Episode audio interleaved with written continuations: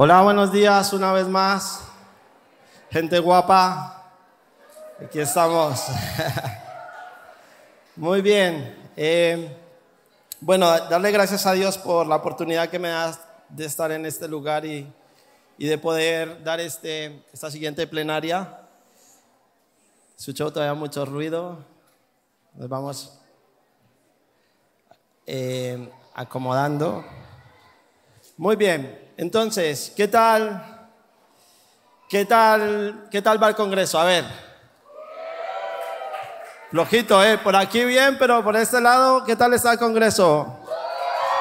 Ah, bueno, ahora sí ya, ya vamos entrando ahí, ya vamos igualando.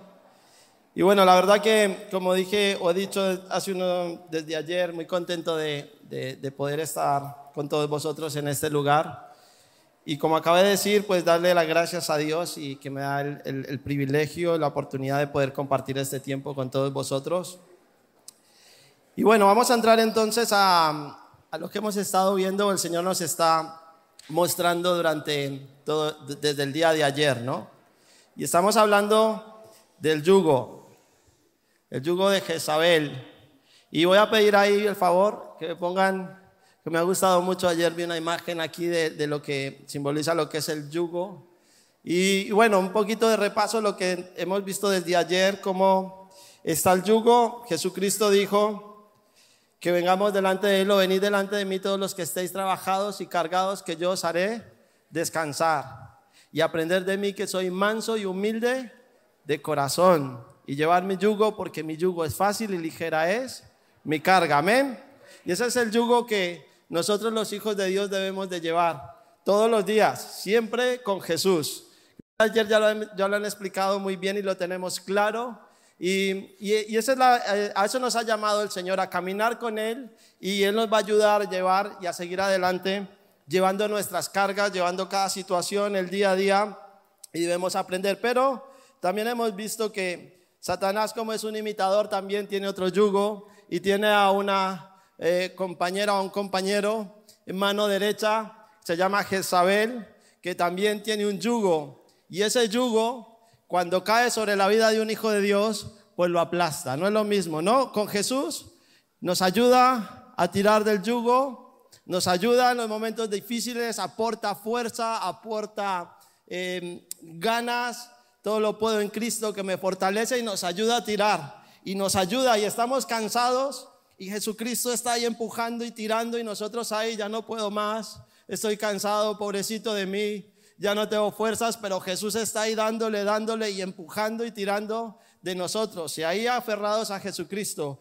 Pero cuando nos, cuando nos sujetamos al otro yugo, al yugo de Jezabel, ese es todo lo contrario.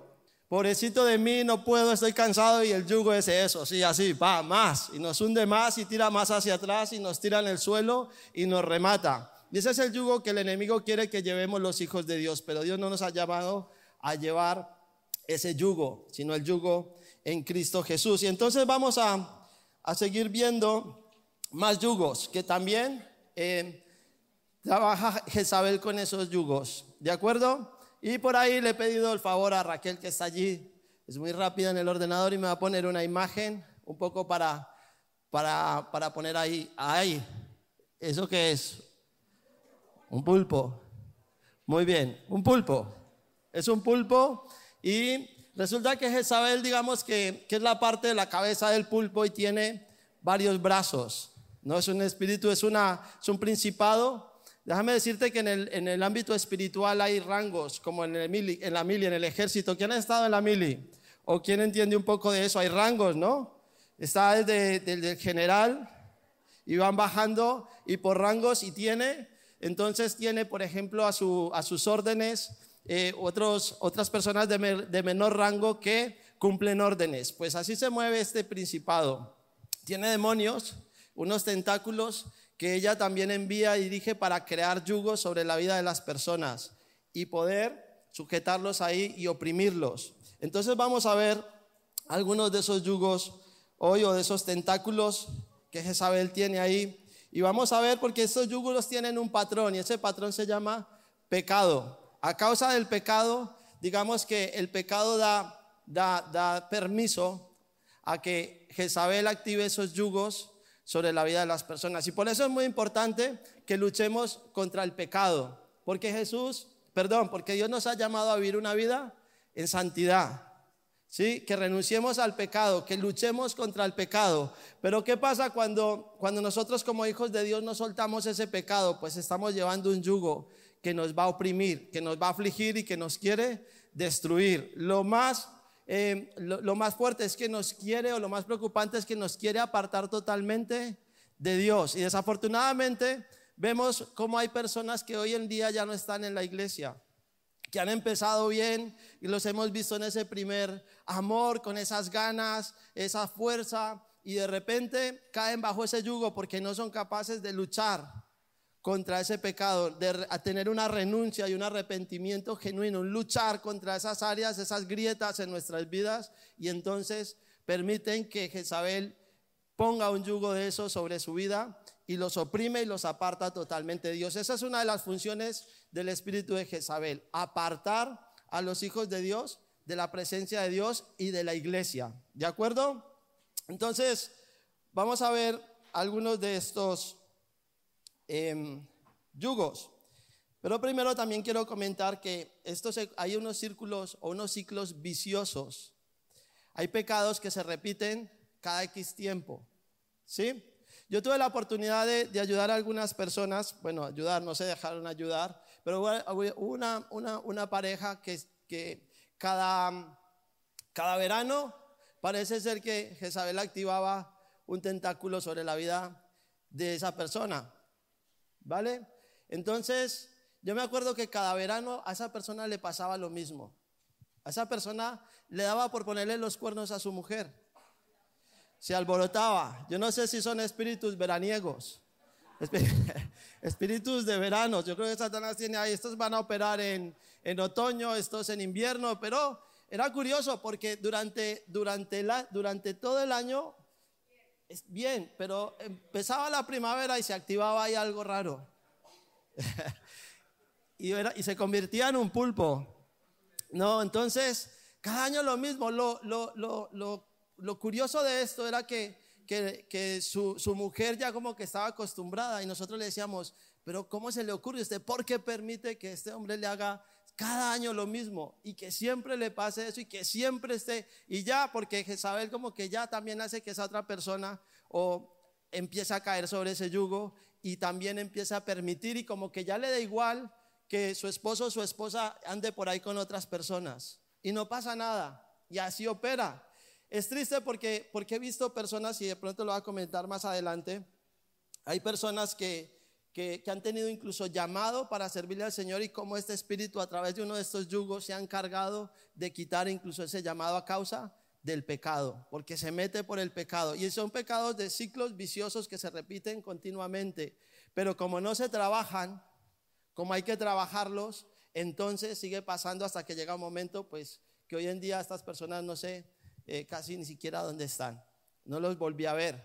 Se apartaron totalmente de la iglesia y no sé si al día de hoy están en algún otro sitio o por lo menos están congregando.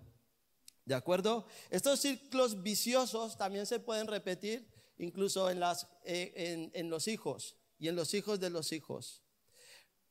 Por familias, por familias. Hay familias, por ejemplo, que, que eh, predomina el pecado del alcoholismo. Y se repite también en los hijos, pero también quiero decir que a veces vemos a un padre alcohólico, sus hijos, nada que ver con el alcohol, dicen, yo no quiero saber nada del alcohol, pero los nietos de repente se les activa ese pecado generacional de alcoholismo, porque de esa manera trabaja Jezabel. A veces descansa una generación y ataca la generación siguiente. ¿De acuerdo? Y ahí es donde lo vemos. Y dice, pero si su padre no, no, nunca se le vio, se le vio eh, borracho, pero a su abuelo sí. Estamos, eh, me estoy explicando.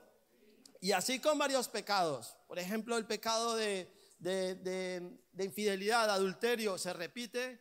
y hay familias de, eh, incluso que a causa de esos pecados de adulterio vienen separaciones, divorcios, familias eh, destruidas y se repiten en esas familias. Y le pasa a los padres, a los hijos y a los hijos de los hijos porque es un espíritu que trabaja incluso generacionalmente. Por eso la importancia de que nosotros, algunos de, yo creo, eh, la mayoría de los que estamos aquí somos primera generación en Cristo, ¿sí? Algunos llevarán más tiempo, pero nos toca a nosotros y es importante trabajar nuestros pecados ahora y ayudarle a nuestros hijos a trabajar y que ellos sepan cuál es el pecado en la familia. Es importante saber. Yo, eh, es, difícil, es difícil, pero hay que trabajarlo. Y cuando yo escuché esto, eh, con mi esposa identificamos los pecados de nuestras familias, que no los voy a decir. Estaban ahí todos atentos, ¿no? a ver si lo suelta. Y entonces empezó a crecer mi hija mayor y dijimos, tenemos que frenar esto aquí porque no, puede, no podemos permitir que a nuestra hija le pase lo mismo que le han pasado a nuestros antepasados y a nosotros.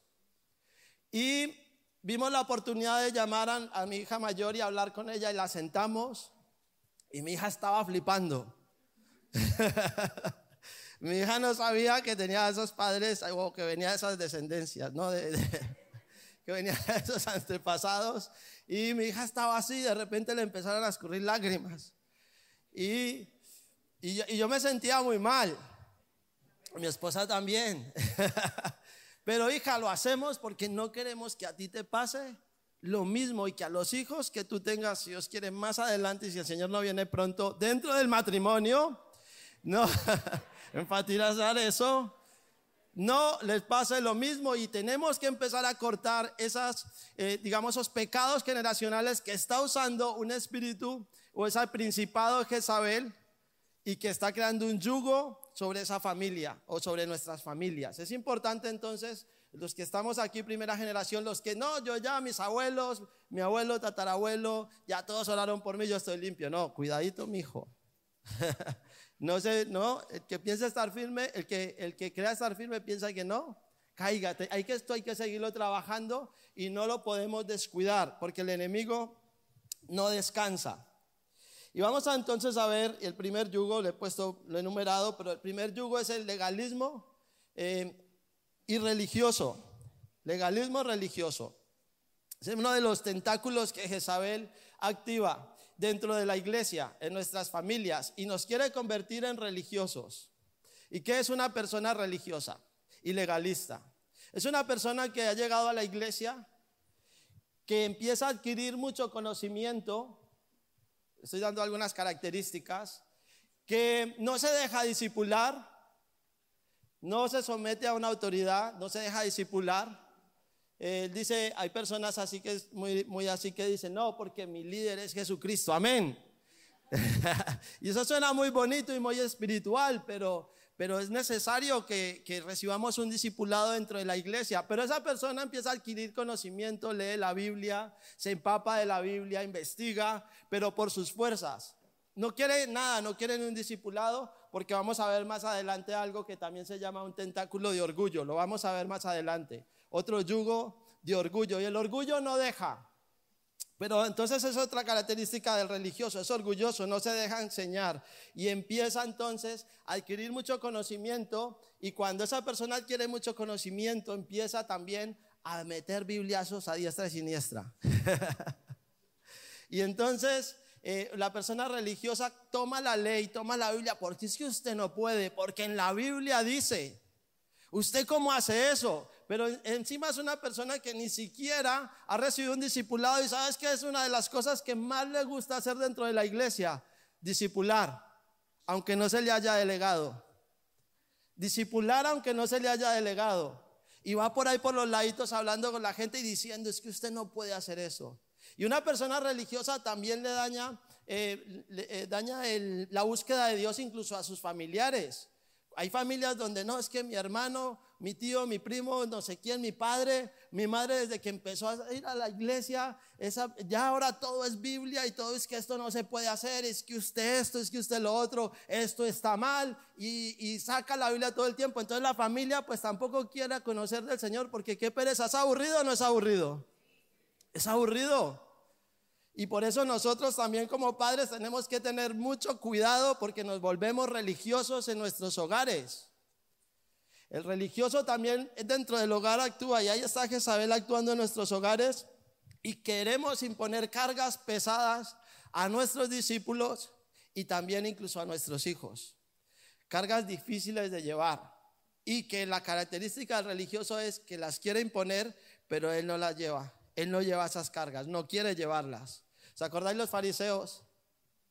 Capítulo 23 que me encanta, siempre lo menciono porque es que me encanta. Y Jesús ahí en ese capítulo 23 de Mateo, pues les da un buen repaso a los fariseos. Y vamos a leer entonces desde el versículo 2, Mateo capítulo 23, versículo 2. El religioso quiere tomar la ley Dice, en la, en la, cátedra de Moisés se sientan los escribas y fariseos, los religiosos, esos son los religiosos, ¿no?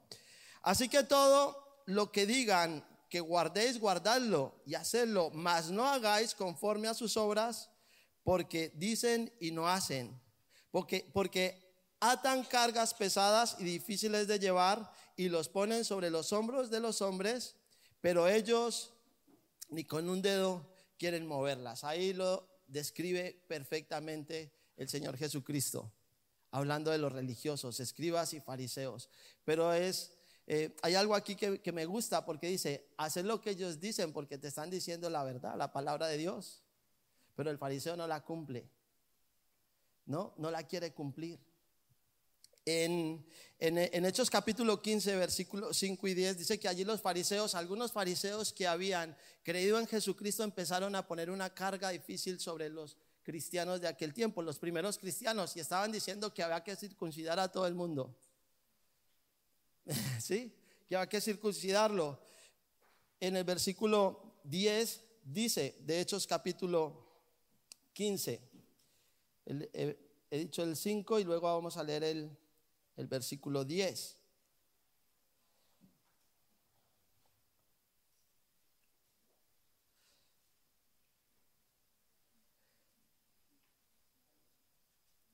Muy bien, dice, ahora pues, ¿por qué tentáis a Dios poniendo sobre la cerviz de los discípulos un yugo que ni nuestros padres ni nosotros hemos podido llevar? Querían poner un yugo, un yugo, una carga. Y ahí está el religioso, entonces ahí está el yugo de la religiosidad. Mencioné ahora también como padres tenemos que tener mucho cuidado con nuestros hijos porque empezamos a exigirle a nuestros hijos. Y es que usted, es que mi hijo no puede hacer esto. Si es verdad que tenemos que vigilarlos, pero no llegará al punto de que se nos meta el espíritu de Jezabel a controlar y que nuestros hijos no pueden ni respirar. ¿No? El religioso busca la perfección. Y entonces empezamos a exigir la perfección, porque es que para Dios todo, para Dios es lo mejor. Y a ver, ahí va, estás viendo cómo, cómo, cómo el enemigo se mete ahí con palabras que son verdad, porque eh, es, es verdad que le queremos dar lo mejor a Dios. ¿Sí o no? Sí. Debemos de darle lo mejor de Dios a Dios y, debemos hacer las cosas lo mejor posible para Dios, pero no podemos llegar al perfeccionismo. Detrás del perfeccionismo, que también está ligado a ese tentáculo de la religiosidad, entonces ahí también está actuando Jezabel. Nada vale si no es perfecto y, y no, puedes, y no podemos cometer ni un error, porque para Dios hay que darle lo mejor y lo perfecto. Pero ¿quién es perfecto en la tierra? Nadie. Nadie. Y eso me trae a mí, voy a poner un ejemplo, porque empezamos a, exigir a nuestros hijos. Entonces, en el estudio, ahora va creciendo Raquel, pero Natalia la que la primera, entonces la que más está, ¿no? Mi hija mayor. Y, un día me acuerdo que estaba preocupado porque es que con ella es que el estudio, es que usted tiene que, tráigame buenas notas, eh, es que tienes que sacar más notas. Y, estaba cayendo yo en esa religiosidad y en ese tentáculo de ese yugo de Jezabel porque yo estaba empezando a exigir a mi hija y ya estaba metiendo la palabra de Dios. Porque usted es una hija de Dios. Y los hijos de Dios debemos de, dar ejemplo y de ser de testimonio en, en todo lugar y en el instituto, que se vea que usted es una hija de Dios. Y eso me tenía fariseo, ¿no? y eso me tenía, pero un día hablando con Emma, no sé, si ya se acuerda, pero eh, no, estoy preocupado porque es que mi hija, porque es que hay que estar ahí, saca los cursos. Gracias a Dios, y, y, y ahí va, ahora está en segundo bachillerato y no ha repetido ni uno, me está dando así, no, diciendo. Y Emma me dice, entonces yo preocupado ahí porque es que mi hija no quiere estudiar, y me dice Emma, a ver, ¿y tú y Heidi cómo eran cuando, eh, que, que, em, el nivel de estudios o cuando ustedes estudiaban, qué tal? Y yo, ah. el 10 lo veía de vez en cuando. Y eso como que me hizo poner los pies sobre la tierra. Y yo, es que le estoy exigiendo a mi hija más de lo que yo he hecho. Estás viendo qué fácil puede caer uno en ese yugo de Jezabel y podemos empezar a poner un yugo ¿qué? sobre nuestros hijos. Y entonces nuestros hijos se van a cansar de que les estemos sacando la Biblia y que les estemos exigiendo porque son hijos de Dios. No, sí les podemos exigir algo y es en que hay que poner a Dios en primer lugar. Amén. Y eso sí debemos de enseñárselo. Y en adelante Dios se encargará de hacerlo el resto en sus vidas.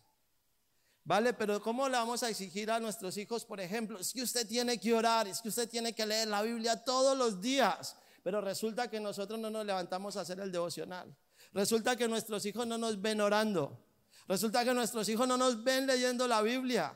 Resulta que nuestros hijos ven a unos padres en la iglesia un domingo eh, eh, con un disfraz puesto, aparentando algo y cuando llegamos a casa y somos, nos transformamos. Cuando llegamos a casa caemos bajo el yugo de la religiosidad, ese tentáculo de Jezabel ahí operando y destruyendo la fe de nuestros hijos y de nuestras familias. ¿De acuerdo? Entonces tenemos que tener muchísimo cuidado. El segundo fue el perfeccionismo, ¿no? La búsqueda de la perfección. El tercero es el tentáculo o yugo, es el yugo del pecado.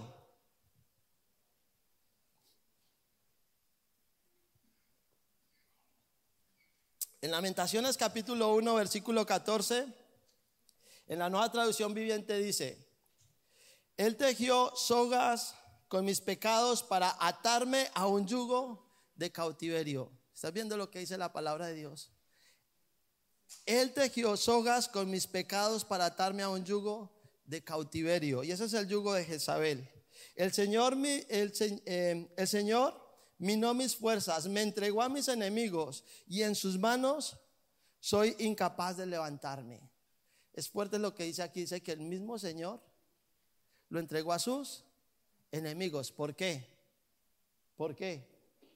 Porque no se lucha contra el pecado, porque seguimos insistiendo, insistiendo, insistiendo en el pecado y Dios, hijos de Dios, el Señor no puede ser burlado. No podemos engañar a Dios y no podemos jugar con la gracia porque Dios en cualquier momento va a decir así, ah, pues nos deja ahí para que el yugo de Jezabel oprima nuestras vidas y opere sobre nuestras vidas. En Romanos capítulo 3:23 eh, dice que el pecado nos separa de Dios, por cuanto todos pecaron, están destituidos de la gloria de Dios. Entonces, ¿qué es lo que quiere hacer Jezabel con el pecado, con el yugo de pecado en nuestras vidas? Apartarnos de la gloria de Dios. Imagínate que el Señor quiere quiere que nosotros vivamos, o sea, que, Jesucristo, la luz de Jesucristo alumbre nuestras vidas, que con nuestros cuerpos nosotros glorifiquemos aquí en la tierra. Pero ¿qué quiere hacer Satanás con nuestras vidas? Exaltarse Él a través de nuestras vidas. ¿A través de qué? A través del pecado. A través del pecado. ¿Y qué mejor manera que hacerlo a través de la vida de un hijo de Dios? Porque hacerlo a través de una persona que está en el mundo dando vueltas, pues no, pero imagínate cuando, no, yo soy hijo de Dios, pero ¿cuál es mi testimonio? ¿Cuál es mi estilo de vida?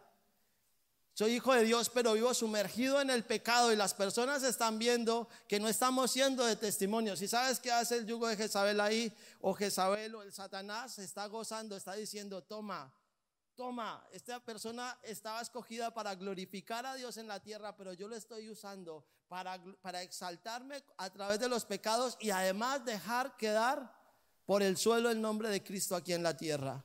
¿Estás viendo hasta dónde llega si no trabajamos nuestras grietas, si no trabajamos nuestros pecados? Si como hijos de Dios seguimos insistiendo en el pecado.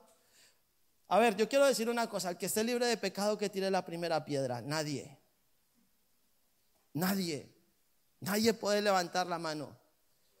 Estamos, seríamos fariseos, ¿no? A ver si... El que esté libre de pecado que tire la primera piedra. Somos caemos, caemos, pero una cosa es caernos. Cuando uno va caminando y, no queda más remedio, te tropiezas y, y, haces así, miras a ver dónde, a qué te agarras y te caes. Si no agarras nada, te caes. Pero inmediatamente te levantas y miras a ver si alguien te vio, ¿sí o no? y te quedas así como, uy. Pero otra cosa es tirarnos, como los jugadores del fútbol Club Barcelona. ¿Eh? Que se tiran. Se tiran, se revuelcan, ah, pero les gusta tirarse y se tiran una y otra vez. Hasta que llega el árbitro y los pilla y qué? Roja para la calle, al teatro. ¿Sí? Los del María aguantan ahí fuertemente. Luchan ahí, ¿no? Pues nosotros tenemos que ser de esa clase de futbolistas que luchan. Que yo he visto futbolistas que les, les, dan patadas y todo y se caen porque, porque los tumbaron. Pero conozco otros, ya sabemos de qué equipo que se tiran. No los pueden tocar y se tiran ay, y, a, llorar. Bueno, dejemos el fútbol ahí y seguimos. Entonces, entonces, porque a veces somos así los hijos de Dios. Nos gusta jugar a tirarnos al pecado. Y eso lo utiliza Satanás para crear un yugo en nuestras vidas y que seamos de mal testimonio. Entonces por eso es necesario que nosotros luchemos contra el pecado. Una cosa muy importante para quitarnos este yugo del pecado, debemos llamar el pecado por su nombre. Un ejemplo, ¿cuál es? No, es que pastor, es que pastora, es que mi pecado es que me gustan mucho las mujeres. ¿Es pecado que nos gustan las mujeres a los hombres? No. Lo que ahí estamos como, como ahí, eh, ¿cómo se dice? Estamos ahí como amortiguando un poquito, ¿no? Que no suene tan fuerte. No, es que mi pecado es que me gustan mucho las mujeres. No, llamémosle por su nombre. Mi pecado, a ver, el pecado es que te gusta hacer con las mujeres. sí. Ese es el pecado. Entonces, no, mi pecado es que soy casado y soy un adúltero. Ya está, sin pelos en la lengua, estoy en adulterio. No, mi pecado es que soy un fornicario. Mi pecado es que soy un mentiroso. No, es que a veces digo mentiras, pero a medias, un mentira, medio verdad. No, eres un mentiroso. O soy un mentiroso. Y tenemos que ir de frente. Cuando necesitamos y cuando queremos soltarnos de este yugo. Necesitamos ir de frente y decirle a nuestros pastores, a nuestros líderes, mira, es que tengo este pecado, estoy en adulterio. O es que, mira, no puedo hablar porque cada palabra que sale de mi boca es una mentira. Y es así, y de esa manera nosotros estamos buscando ayuda y se puede ayudar. Se puede ayudar. Pero cuando empezamos a, disfrazar un poquito ahí el pecado, y no, no, no, hay que ir de frente. Pero eso, eso lo empezamos a hacer, hijos de Dios, cuando queremos luchar y batallar verdaderamente contra el pecado y sujetarnos, perdón, y quitarnos de ese yugo de esclavitud, ese yugo de pecado.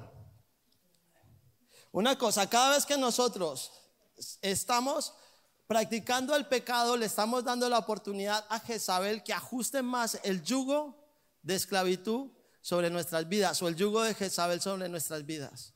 Cada vez que estamos practicando el pecado, Jezabel aprovecha para apretar más el yugo y poner más pesada esa carga. Otro pecado, el pecado y el yugo de anarquía.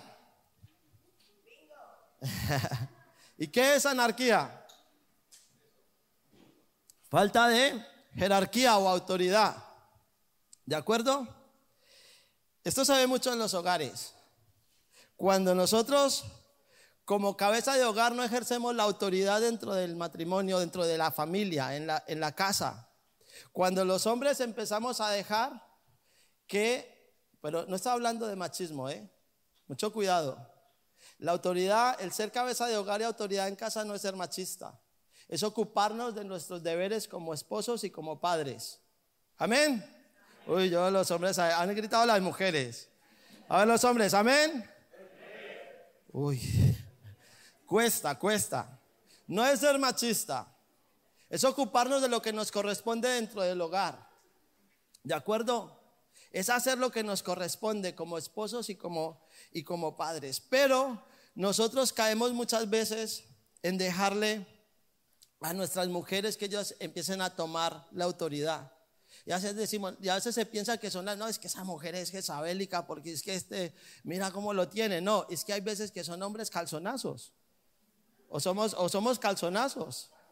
Entonces, como somos calzonazos y no hacemos lo que tenemos que hacer, pues alguien tendrá que hacer algo, alguien tendrá que ocuparse de esas cosas que el hombre no hace dentro de la casa. ¿Sabes quién lo va a hacer? El, el hombre blandengue. El hombre blandengue. Y las mujeres necesitan es un hombre ahí, que vean una figura de un hombre en la casa, que ellas se sientan seguras. Amén. Ahora sí. claro, que las defienda, que las cuide, pero que no las maltrate con el machismo. Que se ocupe de, las cosas que hay que hacer. Ahí está bien reflejada la historia de Acab, o de Jezabel y Acab, cuando Acab llega triste. Porque ¿Por qué? Porque Nabot no le quiso vender la tierrita que él quería. Y él llega hecho polvo. Yo no sé si era melancólico. No se puede, tiene toda la pinta. Ay, no, Nabot no, me, Nabot no me quiso vender la tierrita. Yo quiero la tierrita, estoy deprimido. Pobrecito de mí, yo soy el rey y llega uno y no me vende la tierra. Y allí estaba Jezabel escuchando, viendo a un hombre blandengue. Viendo a un hombre blandengue que, que no pudo hacerlo él y pobrecito, deprimido, aburrido, pues entonces ahí llega Jezabel y ¿qué hace? Empieza a hacer todo para, no se preocupe, acá mijito, ya colombiano yo creo, o colombiana, ¿no? No se preocupe, mijito, que yo hoy arreglo eso. Yo hoy lo arreglo. Y Jezabel utilizó ahí todas sus estrategias. Eso está en el Primera de Reyes capítulo 21, lo podéis leer en casa. Y ella utiliza ahí todos sus contactos, sus estrategias, sus tentáculos y hace lo que sea para conseguir esa tierra. Ella dice, dice en la palabra de Dios cuando lo leáis, que lo vamos a leer ahora, en el siguiente yugo, es que ella mandó dos personas que testificaran en contra de Nabot y que dijeran mentira, que testificaran falsamente. Y entonces Nabot lo mataron, lo mataron y le quitaron la tierrita. Bueno, ya no se la quitaron, ya estaba muerto. Entonces, ¿qué hizo? ¿Qué hizo acá? Ah, pues ahora sí, como ya no está Nabot, porque Jezabel, si es una mujer, vamos. Se, me quitó de medio a Nabot, ahora sí voy yo y cojo la tierra. Blandengue este. Y entonces, y entonces, ahí opera Jezabel. Cuando nosotros entonces cuando nosotros entonces empezamos a ser muy blandos, entonces ahí está la mujer que toma autoridad en la casa. Y no, a veces no es culpa de ellas o a veces sí. Esto es un, ya cada uno en su casa que mire, pero no para pelear, sino para poner las cosas en orden. vale, no quiero que aquí salgan discusiones luego. Entonces, entonces eh, pasa eso. Y yo, esto hay que poner ejemplos, ¿no? Testimonio. Yo he tenido que batallar con esto, les voy a decir ahora. Yo he tenido que batallar con esto arduamente, porque yo he tendido como, pues entonces ahora no lo hago, hágalo usted. Cuando uno está enfadado, hombres, ¿no? Eh, ayer estaba escuchando algo, pero yo también lo he hecho. Ah, es que usted, es que todo lo que yo hago, entonces yo lo hago mal, ¿sabe que no lo vuelvo a hacer? Hágalo usted. Y ahí sale que la manipulación también de Jezabel. Y pero en ese momento también le estamos entregando nuestra autoridad a nuestras mujeres. La mujer dice, ah, sí, es la tarjeta era. hey, eso no lo hace mi mujer, ¿eh? ¿Dónde está Heidi? Está por allí mirándome, uy.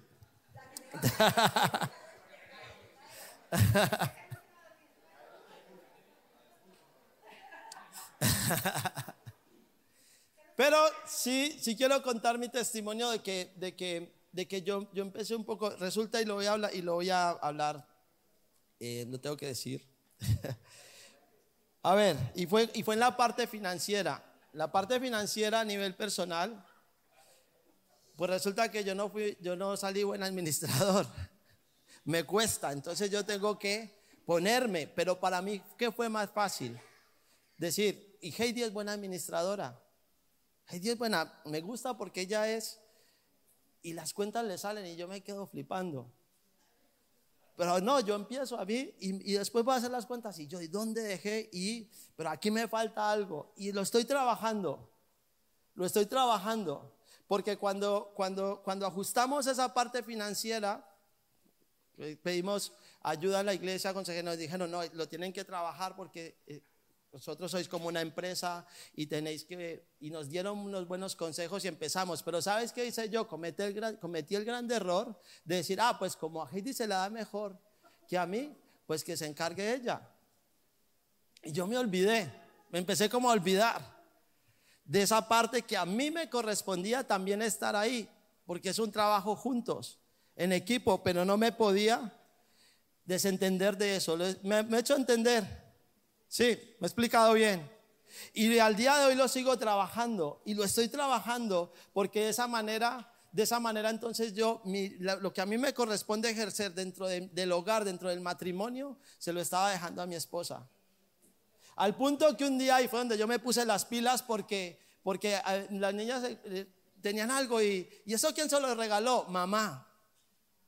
Yo me quedé, que es de los dos. que aquí no es solo mamá, que esto... ¿Por qué? Porque mis hijas empezaron a ver que era mamá la que se encargaba de ir y pagar. Entonces dije, no, de ahora en adelante yo te voy yo a pagar. a ver. ¿No? Porque yo me había desentendido. Yo le, yo le decía a mi mujer, llévese el dinero porque usted lo administra mejor. Parece bueno, parece bueno, a que sí. Parece una buena opción, pero no es la mejor opción. Entonces ahí, y todavía al día de hoy sigo trabajándolo y poniéndome las pilas con eso porque no podemos dejar ese yugo, que ese yugo entre en nuestras casas. El pecado del yugo de Belial. ¿Belial quién era? ¿Belial quién era? No, Belial quién es. Es un espíritu que trabaja a las órdenes de Jezabel. ¿Qué es Belial? Belial es un espíritu que levanta falso testimonio. Y ahí es donde lo hablé hace un momento. Jezabel se consiguió a dos personas que testificaran mal en contra de Nabot. ¿No? Está en el versículo 10 de Primera de Reyes. De eh, Primera de Reyes, capítulo 21, versículo 10. Perdón. Entonces,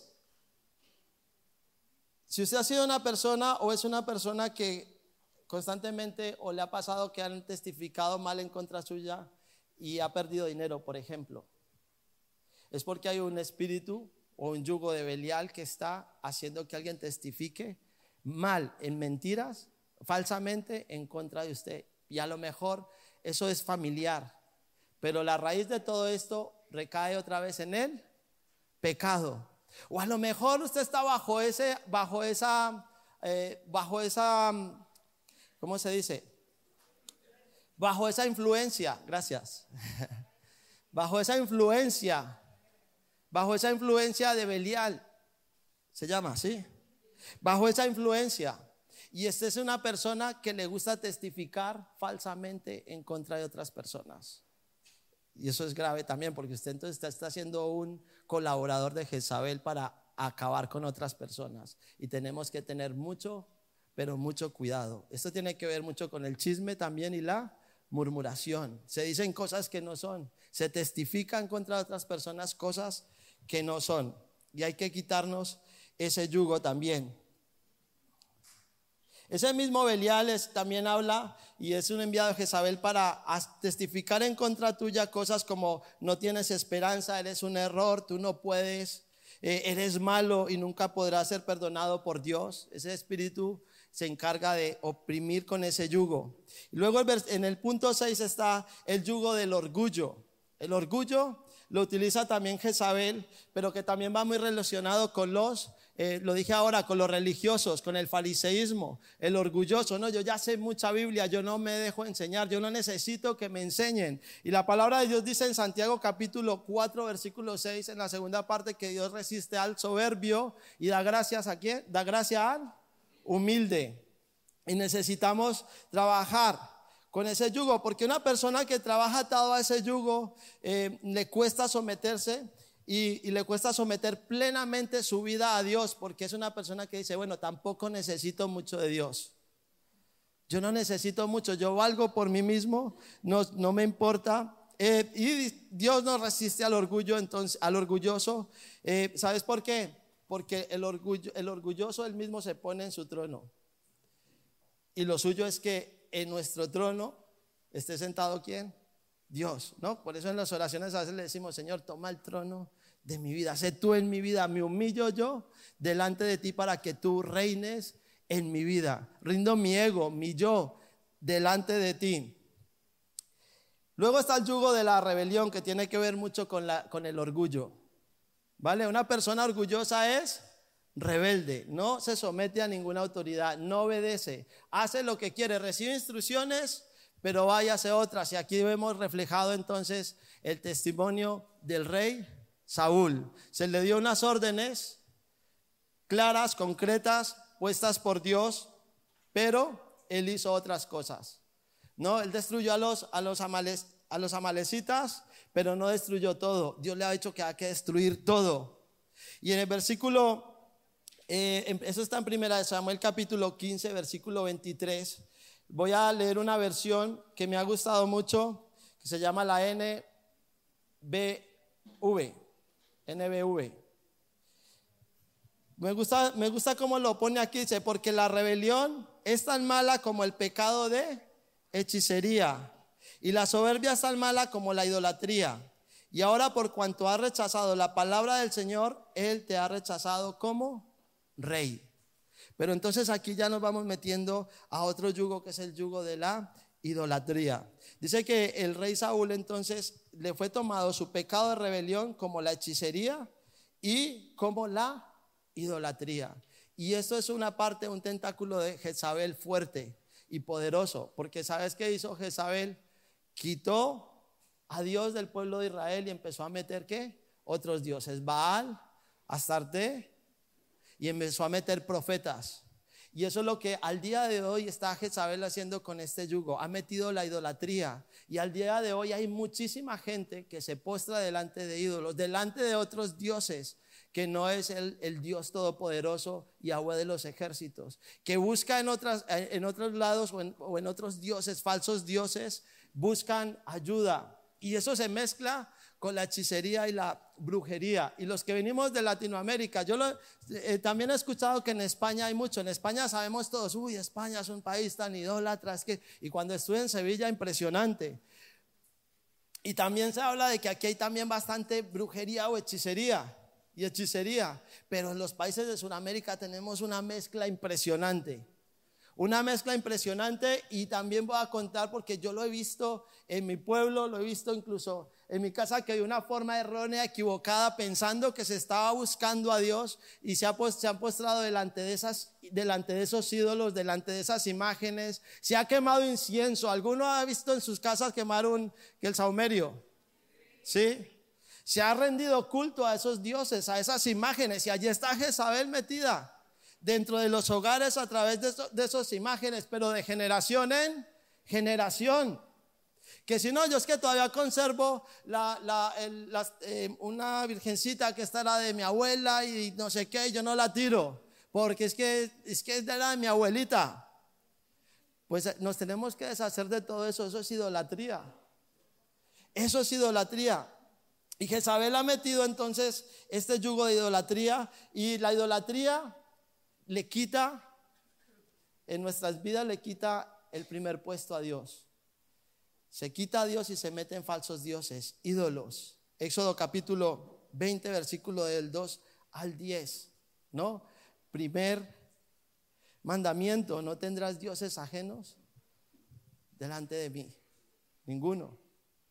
Pero el versículo más adelante dice, no te harás ninguna imagen ni ninguna semejanza de lo que está arriba. Aquí, mira. No te harás imagen ni ninguna semejanza de lo que está arriba en el cielo, ni abajo en la tierra, ni en las aguas debajo de la tierra. No te inclinarás a ellas ni las honrarás, porque yo soy Yahweh, tu Dios fuerte, celoso, que visito la maldad de los padres sobre los hijos hasta la tercera y cuarta generación de los que me aborrecen. Entonces aquí vemos que si hay algo por lo cual se visita la maldad de los padres. Es la, a causa de la idolatría. A causa de la idolatría. Y por eso estábamos hablando ahora de esos ciclos viciosos que se cumplen de generación en generación a causa del pecado de nuestros antepasados que tenemos que romper y tenemos que quitar. Todas esas cosas las tenemos que ir quitando. Ya estoy terminando con esto porque y creo que me va a quedar ahí un poquito cortito con la idolatría, pero eh, siempre he escuchado y, he aprendido que esos pecados de idolatría que se mezclan mucho en Sudamérica con la hechicería, brujería, ocultismo y todas esas cosas traen inmundicia sexual, traen muerte. De hecho, Baal, eh, perdón, este, Baal, ¿no? Sí, Baal era el dios de la sexualidad. Astarte, la, la diosa del amor, de la fertilidad. Todo tiene, y se mezcla una inmundicia sexual ahí. Entonces hay pecados a causa de la idolatría, de inmundicia sexual, de muerte. Esas son las consecuencias también, e incluso ruina, pobreza. Trae todos estos pecados y es un yugo que está, eh, que está usando Jezabel fuertemente al día de hoy. Hay mucha gente que se inclina entre imágenes, que lloran y que están totalmente desviadas de la búsqueda al Dios verdadero Yahweh de los ejércitos. Ya quiero terminar con, un, con, con, una cosa cuando llegué yo a, porque en mi familia ha habido mucha idolatría, en mi familia ha habido, ha habido mucha idolatría, pero también he visto quemar el incienso, el saumerio y hacer riegos para la buena suerte y esas cosas. Y una mezcla y una estampita de un santo, de una virgen ahí, mezclado con todo eso, que para la buena suerte. Y he visto muchas cosas y me he enterado de cosas que han hecho mis antepasados y yo creo que eso ha sido muy fuerte en mi familia y ha traído muchas cosas. Y, yo me acuerdo que cuando empecé a tratar eso, empecé a, quitarme de todo eso. Yo llegué a la iglesia con una virgen aquí y salía la virgen aquí. Luz Dari por allí me estaba mirando porque cuando yo llegaba a la iglesia, Luz Dari, ¿y esa virgen? y le decía, no, y le contaba la historia. No, que esa era mi hermano, mi hermano lo mataron y estando aquí con la Virgen. y yo esa Virgen la tenía ahí, yo estaba ahí, yo iba a la iglesia con la Virgen. Un día se desapareció, no sé quién me la tiró. Yo siempre le he hecho la culpa al compañero de habitación que también iba a la iglesia porque un día se desapareció la Virgen. Pero hoy día le doy gloria a Dios que usaba esa persona para tirarla. Porque a mí me estaba costando un montón. Esa Virgen es la Virgen que, que está en Sabaneta, en Medellín, Antioquia, y es la Virgen de los sicarios que se llama María Auxiliadora pero yo no la tenía por eso. yo no la tenía por eso, sino porque, pues, la tenía.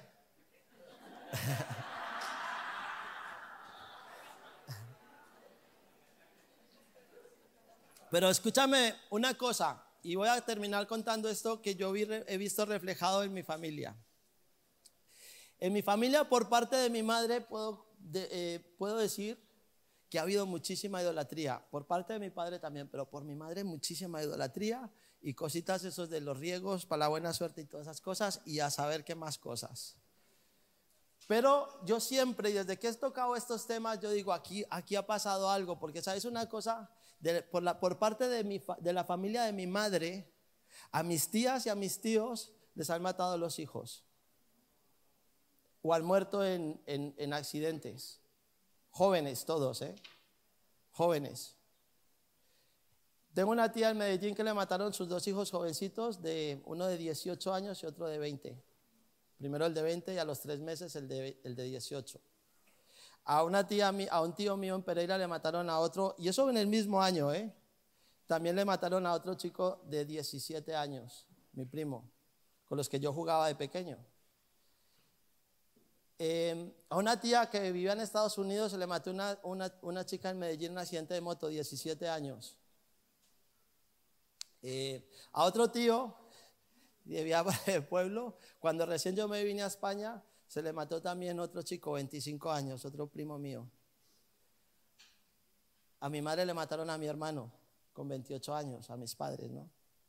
Por parte de mi familia. Y cuando yo empecé a ver esto, yo digo, aquí tiene que ver, pero yo sé que el Espíritu Santo me reveló que era la causa de todas esas cosas, era la práctica, había sido la práctica de tanta idolatría y de tantas cosas que se habían hecho. Porque sabes una cosa, también escuché hace mucho tiempo, esos ídolos, detrás de esos ídolos hay demonios usados por Jezabel, tentáculos de Jezabel, que luego se cobran los favores y necesitan un sacrificio de sangre. Entonces tenemos que orar mucho por esas cosas, hijos de Dios.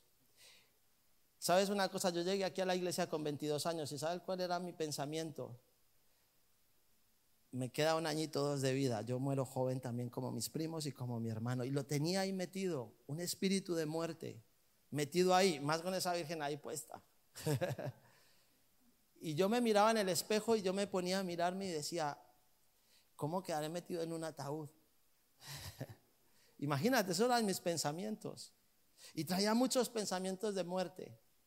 Pero empecé a orar por eso y a romper todas estas cosas de idolatría y empecé a despojar y empecé a, hablar con mi familia y algunas, em, hermanas ya estaban en la iglesia congregándose y empezamos a orar y a orar y a, romper ese yugo de, de, idolatría que había en nuestra familia. Y empezamos y yo le dije a mis hermanas, oremos y empecemos a orar por nuestros hijos, bueno, en aquel tiempo yo todavía no tenía hijos, por, nuestra, por mis sobrinas, por nosotros mismos, y empezamos a orar y a orar y a orar y a orar y a orar y a romper y a, y a, pedir perdón por los pecados de nuestros antepasados, por los pecados de idolatría y todo. Y gloria a Dios, aquí estoy, 43 añitos, cumplí antes de ayer o por ahí. Amén. Pero se me quitó.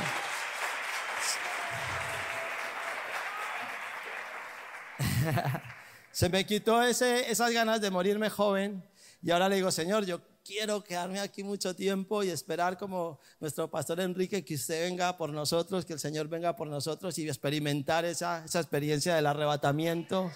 Y, y, bueno, si es el próximo año, pues nos queda un añito. Pero si se tardara más, pues yo quiero esperar. Y, y bueno, yo digo, Señor, yo creo que estoy en mitad de camino todavía. Me quedan otros cuarenta y tantos años pero sobre todo sirviéndole al Señor. Hijos de Dios, entonces vamos a darle duro, vamos a trabajar fuertemente. Eh, eh, lo importante no es identificarlo, lo importante es em, identificarlo y trabajarlo. Identifica, identificar y trabajar, como la palabra de Dios. Lo importante no es saber mucha Biblia, lo importante es ponerla por obra y que se vea el fruto de nuestras vidas. Amén. Así que vamos a orar. Dale un aplauso fuerte pues al Señor.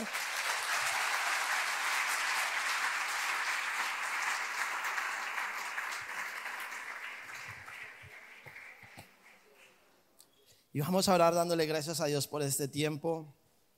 Señor, te quiero dar muchas gracias por tu infinito amor, por tu misericordia, por tu bondad.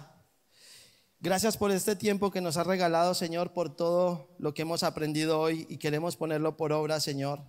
Y por eso en este día, Señor, en este momento queremos en el nombre de Jesús romper todo yugo de esclavitud, todo yugo puesto por Jezabel en nuestras vidas, queremos romperlo en el nombre de Jesús.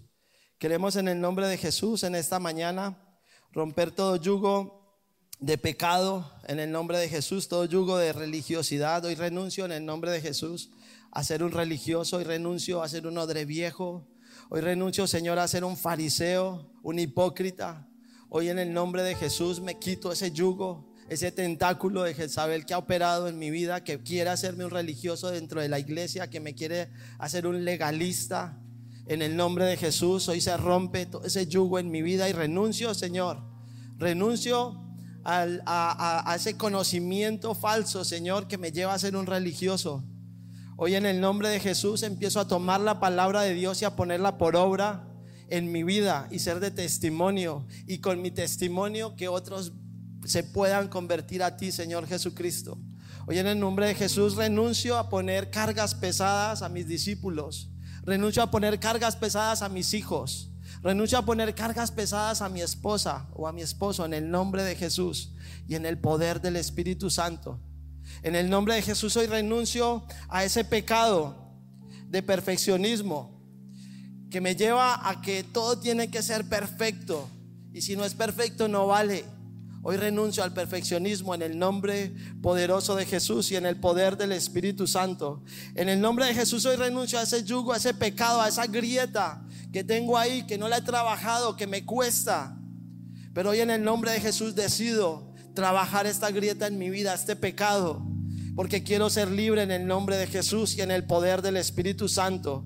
Quiero ser libre de ese yugo que me está aplastando, que me está oprimiendo, que no me deja avanzar en, tus cosas, oh Dios, en el nombre poderoso de Jesús y en el poder del Espíritu Santo. Y ponle nombre ahí donde estás a ese pecado. Ponle nombre, este es mi pecado, Señor. Este mi pecado es adulterio, este pecado es fornicación, este pecado es chisme, murmuración, este pecado es mentira. Este pecado, Señor, es religiosidad. Este pecado, ponle el nombre ahí a ese pecado que llevas practicando durante tanto tiempo y empieza a romper ahora esa atadura en el nombre de Jesús y en el poder del Espíritu Santo. Hoy renunciamos a ese pecado, a ese yugo de anarquía. Señor, te pido perdón porque cuando he estado en autoridad y he estado autoridad en mi casa, pero lo he dejado. He permitido, Señor, que sea la otra persona quien tome el mando y yo me he quedado quieto, me he quedado acomodado y he dejado y no he hecho mi parte en mi casa, en mi hogar. En el nombre de Jesús te pedimos perdón, Señor. Y hoy en el nombre de Jesús se rompe ese yugo de anarquía en nuestros hogares, en la autoridad del nombre de Jesús y en el poder del Espíritu Santo. Hoy renuncio a ese pecado, el yugo de Belial. He acusado, he hablado falsamente en contra de otras personas. He testificado falsamente eh, en contra de otras personas y, y eso les ha traído consecuencias incluso están en la cárcel o, se han, o han habido divorcios, separaciones a causa de que he dicho lo que no era. En el nombre de Jesús, perdóname, Señor. Quiero soltarme de ese yugo de Belial en el nombre de Jesús y en el poder del Espíritu Santo. Hoy renuncio a este orgullo, Señor. Soy orgulloso, este es mi pecado. Soy orgulloso, soy soberbio. Miro a las personas como si yo fuera superior. Hoy te pido perdón, Señor, porque este orgullo no me ha dejado conocerte, Dios, no me ha dejado escuchar tu voz, no me ha dejado humillarme delante de ti, Señor. Pero hoy, Padre, decido humillarme y hoy rindo mi ego, mi yo, me postro delante de ti y te reconozco a ti, Padre, como mi Dios, como el dueño de mi vida. Que tú te sientas en el trono de mi vida y yo me postro delante de ti, Señor a tus pies, Señor, en el nombre de Jesús y en el poder del Espíritu Santo. Hoy renuncio a ese pecado de rebeldía, porque he sido rebelde, porque no he hecho caso a mis autoridades en mi casa, no he hecho, he hecho, caso a mis autoridades en la iglesia. Me han dicho, me han aconsejado, pero yo he hecho lo que me he dado la gana, Señor. Perdóname, Padre, porque lo he hecho a mi manera en el nombre de Jesús. Perdóname, Padre, porque me has dado instrucciones en la Biblia y yo lo he hecho a mi manera, Señor. En el nombre poderoso de Jesús. Hoy se rompe todo yugo de rebelión. En el nombre de Jesús y en el nombre de Jesús. Hoy rompemos todo yugo de idolatría. Hoy en el nombre de Jesús te pedimos perdón por los pecados, Señor, generacionales, por los pecados familiares que se han transmitido de generación en generación. Perdona los pecados de nuestros padres, Señor, en el nombre de Jesús y en el poder del Espíritu Santo. Perdona, Señor, porque nuestros antepasados se han postrado durante años eh, delante de ídolos, delante de imágenes, han quemado incienso, han rendido sacrificios a esos ídolos en el nombre de Jesús. Hoy se rompe en el nombre poderoso de Jesús. Se están rompiendo en este momento. Se están rompiendo esos yugos de esclavitud, de muerte, yugos de esclavitud, de inmundicia sexual. Se rompen en el nombre poderoso de Jesús y en el poder del Espíritu Santo, rompiendo esos yugos de esclavitud, de pecado, de adulterio, fornicación, infidelidad. En el nombre poderoso de Jesús y en el poder del Espíritu Santo. Perdóname, Padre, porque en otro tiempo me postré delante de ídolos, porque en otro tiempo pedí favores a imágenes, a otros dioses y no te busqué a ti, Señor. En el nombre poderoso de Jesús, hoy se rompen, hoy se rompen esas ataduras, se rompen esos yugos en el nombre poderoso de Jesús. Perdóname, Padre, porque mi ídolo ha sido mi esposo, mi esposa, porque mi ídolo ha sido mi hijo, porque mi ídolo ha sido un jugador de fútbol, porque mi ídolo ha sido incluso eh, los, mi líder en la iglesia o mi pastor, Señor. Perdóname, Padre, en el nombre de Jesús y en el, poder del Espíritu Santo. Y se están rompiendo esos yugos de esclavitud, se pudren hoy a causa de la unción del Espíritu Santo, porque se están rompiendo ahora y empieza el Espíritu de Dios a morar y a tomar, eh, a tomar autoridad sobre esas áreas de nuestra vida donde hemos sido débiles en el nombre de Jesús, donde hemos pecado y hoy a causa del arrepentimiento, hoy en el nombre de Jesús el Espíritu de Dios empieza a mover con poder y con autoridad, sanando, restaurando nuestra relación con nuestro Padre Celestial. Y por la sangre de Jesucristo somos todos limpios y por sus llagas hemos sido todos curados y libres de todo yugo. Y nos sujetamos a ti, Señor Jesucristo, y decidimos llevar tu yugo, porque tu yugo es fácil y ligeras tu carga. Y hoy decido caminar contigo, Señor Jesucristo, todos los días de mi vida y mi casa y yo te serviremos a ti, oh Señor. Te serviremos a ti todos los días de nuestras vidas en tu nombre Jesús. Amén y amén.